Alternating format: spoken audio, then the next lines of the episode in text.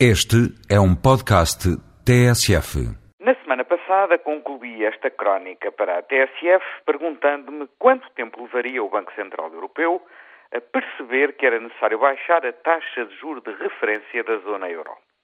Pois foi ontem. Em concertação com a Reserva Federal Americana, o Banco de Inglaterra e do Japão, entre outros bancos centrais. Mas a grande questão que permanece é de saber se esta medida é suficiente e se ainda veio a tempo ter os efeitos pretendidos.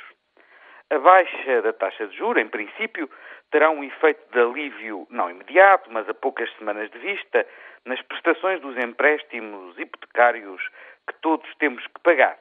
E isso são boas notícias. Mesmo assim, nos próximos dias, os noticiários continuarão cheios de notícias sobre as quedas das bolsas à escala global.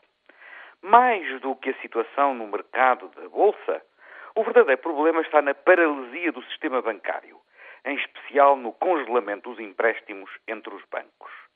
E se há uma crise de confiança dos cidadãos no sistema bancário em geral, a crise de confiança também se exprime na relação dos bancos uns com os outros. Importa pôr fim rapidamente a esta espiral de desconfiança recíproca. E para tanto, a bola está nos pés governo português deu ontem um princípio de resposta, mas a Europa tarda.